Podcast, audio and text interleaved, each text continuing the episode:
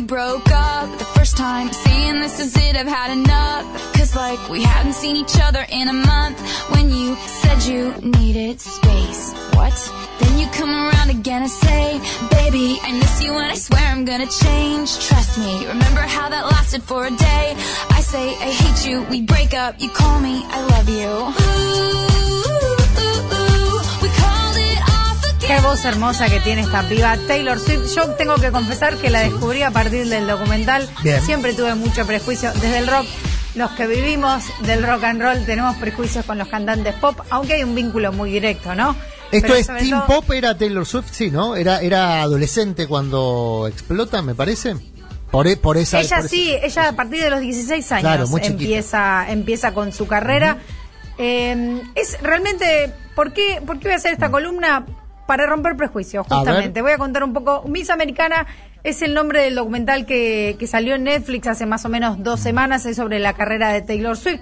Ella es una cantante de música country, siempre estereotipada, es, es flaca, eh, digamos, rubia, alta, hermosa, estereotipada como una chica. Hola, American Barbie. Girl, la American Girl, exactamente. Eh, se convirtió muy rápidamente en estrella pop, pero bueno, hoy está cumpliendo, hoy está, ya cumplió 30 años hace poco y empieza a cuestionarse muchas de las experiencias vividas, sobre todo desde, digamos, muchas de las cosas que vivió desde su niñez hasta su paso avasallador por, por todo lo que fue su carrera musical y hasta el día de hoy que sigue llenando estadios, Claro. a pesar de un montón de cosas que le pasaron. Bueno, el documental este- está dirigido por Lana Wilson, que es una cineasta independiente muy interesante, que ya ganó varios premios con también películas independientes de música, eh, piezas documentales, digamos, en el mismo rubro. Bueno, y en este caso siguió, eh, siguió la pista de Taylor, Taylor Swift. ¿Por qué está tan bueno también el documental? Porque es un documental muy cercano. Ella la acompaña en su, en su último año, digamos, de carrera Taylor Swift. Es una cosa muy intimista, muy cercana, muy, muy, muy ligada a lo que es la vida privada de, de una chica que se está haciendo preguntas todo el tiempo. Sí lo que hay que aclarar en principio es que de a ratos la película puede parecer como un- una pieza meramente celebratoria de su carrera o hasta calculada como una pieza de estrategia de marketing eh, y prensa viniendo de alguien que forma parte de la industria musical estadounidense, ¿no? Digo que es una eh, es una máquina de hacer chorizos, básicamente. Claro. Eh, cae, de vez en cuando cae en lugares comunes, ¿no? Que dejan en evidencia como esto del ejercicio de las relaciones públicas, pero para mí, en, en el balance, Miss Americana tiene mucho del ejercicio de la sinceridad, de, la humanización de lo que son las, las estrellas de, pop, y también muestra el lado de una piba que de muy chica, 14, 15, 16 años, llega a la fama de un día para el otro, con todo lo que eso implica, desde la presión mediática, los trastornos alimenticios, controversias mediáticas. Bueno, el, el guion empieza con ella eh, canta- leyendo parte de, de lo que es su, su diario íntimo, eh, eso que solíamos tener las chicas en los 90, 2000, que escribíamos cosas sobre nosotros. Bueno, es muy interesante porque desde muy chica plantea una cuestión muy madura que tiene que ver con los mandatos. eh, y ella misma, dentro de, de lo que es ese relato, define que su mayor mandato siempre fue el de ser una buena chica. El de, bueno, es being a good girl, ¿no? Como, como lo dicen los, los americanos. La que todos quisieran, o sea, la que todos querrían que fuera. Como una cosa de mucho eh, vivir con respecto a la mirada ajena. Y el, el, digamos, el documental funciona muy bien desde ahí porque se aleja de, de la parte publicitaria más mercantinera y se mete en, en- en la sinceridad de una chica que tiene miedo al, al mostrarse genuina y ser rechazada, ¿no? Y cómo eso, cómo eso va reproduciendo una máquina de- de- del sentido y del, del ejercicio diario de ser lo que los otros quieren, que en algún momento en la adultez se rompe, porque Claro. uno se va acercando a lo que verdaderamente es, va creando su propia identidad y bueno, necesariamente el anhelo de aceptación se rompe. Bueno, Taylor nació en Pensilvania, que es un, el- si no me equivoco, es la parte este de Estados Unidos. Eh, Se mudó también eh, a Nashville y fue siempre fue, fue parte de una sociedad y una familia muy ligada a los valores de la iglesia, conservadores. Eh, también fue una, una iglesia, a una escuela eh, religiosa. Entonces, eh, todo eso está ligado a la construcción de una imagen eh, ligada a los valores tradicionales, del, de- de- del ser buena persona, la vida en comunidad, bueno, ya todo lo que sabemos, Sí. la- la- lo que dijo bien Martiniano, la cuestión de la vida americana. A partir de, bueno, a partir del, del documental empieza a, a- a relatar lo que es el día a día de la, de la producción de su último disco, que es el séptimo disco que va a salir pronto, que se llama Lover. Hace permanentemente retrospecciones a momentos de, de su vida que, las, que la, la llevaron a definirse hoy desde otro lugar, desde lo artístico, pero también desde lo personal y desde lo político. Y eso permite retratar algunas escenas, a mí me, me- me permitió hacer como un hilo muy, muy fuerte de las escenas que muestran cuáles son las prácticas mis- de misóginas y patriarcales sobre eh, que vivimos las mujeres, pero so- sobre todo que viven las mujeres artistas que están expuestas a una industria tan cruel. Voy a, voy a repasar algunos momentos clave de la cinta. Bueno, ella en un momento eh, habla, cuenta de un juicio que ganó eh, hace un par de años por... eh, ella ah, sufrió una, una situación de acoso acoso sexual por parte de un locutor de una radio que se llama Radio Caigo FM.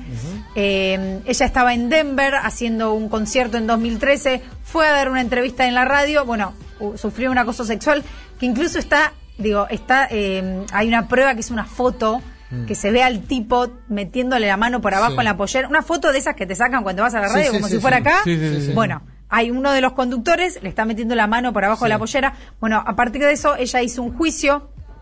eh, le hizo un juicio después de varios años porque no pudo contarlo, como le pasa a un montón de personas. Sí. No lo pudo contar en su momento. Hizo un juicio eh, a partir de, bueno, esta prueba que tenía de la foto y siete testigos. Lo ganó y para ella le, le represent- le representó un montón de cosas porque a partir de ese juicio y a partir de lo que para ella representó poder salir a decir lo que le pasaba, es que ella hizo un cambio virulento en su forma de ver lo colectivo, la política. Entonces, este es el primer, el primer eh, como hito de la historia de, de Taylor que quiero descatar. Y ella dice, llegué al juicio y había una persona en la silla mirándome como si yo le hubiera hecho algo a él. Lo primero que te dicen en el juzgado es, ¿por qué no gritaste? ¿Por qué te apartaste o reaccionaste con más, por qué no reaccionaste con más rapidez? Todo eso fue teniendo siete testigos y una foto en el momento en que sucedió. Pero ¿qué pasa si te violan y es tu palabra contra la tuya? Claro, ella se está preguntando. Yo tenía siete testigos y una foto. Y sin embargo me preguntan esto. ¿Qué pasa cuando es uno contra uno? Claro. ¿Qué pasa cuando una, hay una persona que no tiene toda la herramienta mediática, los recursos a favor? Bueno, a partir de eso es que ella empieza a tener más empatía, o por lo menos, lo, digamos, lo expone. Siempre parece una chica muy sensible en general. Y es que ella cambia, dice, bueno, este es el momento en que tengo que salir a hablar y decir lo que, lo que creo y lo que nos pasa a las mujeres. Por otro lado, el momento en que se, se enfrenta a su equipo de trabajo, ella tiene un equipo de trabajo que la acompaña siempre a todos los lugares, digo, de gira, en la parte de producción, en la parte de composición. Y se ve un momento muy clave, que están en reunión y ella les dice que va, va a salir a manifestarse políticamente en contra de Donald Trump. Claro, todos se quedan como, ¿vos estás segura de lo que estás haciendo? La única que la apoya es la madre, que forma parte del equipo les explica que el- el- para ellas, digamos, cuáles son las razones para meterse y utilizar la voz para, digamos, para, para, para otra cosa que no sea cantar eh, y, y co- construir otra imagen diferente de lo que siempre ella fue.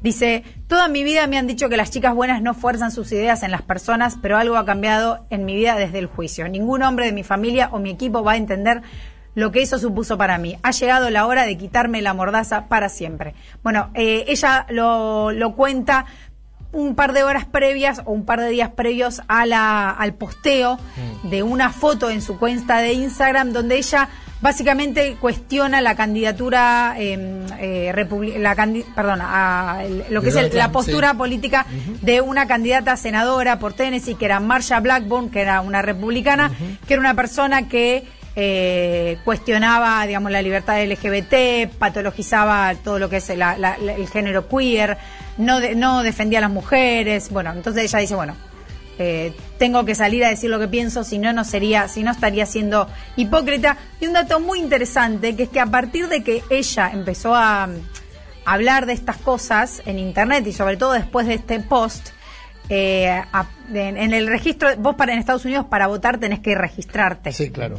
En el registro de electores de, de Tennessee, que es de donde, donde era ella, el- donde la candidata era Marsha Blackburn, casi la mitad de los de las inscripciones se trataba de jóvenes que se pusieron, que se inscribieron en las últimas 36 horas. Ese es un efecto que es como muy de la sociedad estadounidense de que las figuras de que son que funcionan, las figuras públicas que funcionan como referentes, cuando cometen, cuando re- realizan un acto que inspi- inspirador, digamos, provocan una, un, efecto dominó en, en- en jóvenes y en, otro, tipo de, de edades, digamos, como el que de Taylor Swift. Es un efecto clásico en, en- en- en- Es clásico, pero sigue siendo completamente oportuno. Sí, sí, sí, digo, no, no. y, justifica absolutamente todo lo que ella tenga para Yo decir. estaba contando que, que- que es como un acto, viste, que se repite mucho, que está muy bien. Bueno, porque no estamos acostumbrados a personas que se muestren políticamente Exacto. y más viniendo de, digamos, de, un- de una, de una industria eh, tan estereotipada como la del pop. Por último, dos, dos, eh, dos, dos cuestiones más, dos hitos más. Uno, cuando habla de los desórdenes alimenticios que sufrió en su pesado y cómo ella empieza a ver que ahora, a partir de que come más, dice, básicamente ahora cuando termino un show, tipo, no tengo ganas de, no me, no, no, en el cuerpo me siento bien, no me desmayo, que antes para mí era normal terminar un show con ganas, tipo, con, la sensación de desmayarme. Qué cosa loca, ¿no? Digo, que una naturaliza en el cuerpo este tipo de cuestiones, más allá de que la, la castigan en los medios, le dicen que, que está embarazada, bueno, habla un poco, cuenta cómo es, cómo es el padecimiento de una persona que eh, durante muchos años su identidad también se vinculó mucho con eh, su imagen perfecta, digamos, ligada a eh, los estereotipos hegemónicos más extremos y hoy en día es más libre y se para desde otro lugar. Y por otro lado, cuando expone el, el sexismo que hay dentro de la industria musical, ella dice, vivimos en una sociedad donde se desecha a las mujeres artistas cuando cumplen los 35 años. Todos somos como un juguete nuevo durante dos años, pero las mujeres artistas que conozco han tenido que reinventar- reinventarse 20 veces más que los hombres de la industria. Y para cerrar, bueno, un bonus que es la canción que lanzó recientemente en el marco de Miss Americana, que habla un poco y anima a los jóvenes a resistir en estos dos años, votar en contra de Donald Trump y que cambien las cosas en Estados Unidos. Se llama Only the Young, significa solo los jóvenes. Vamos a escucharla.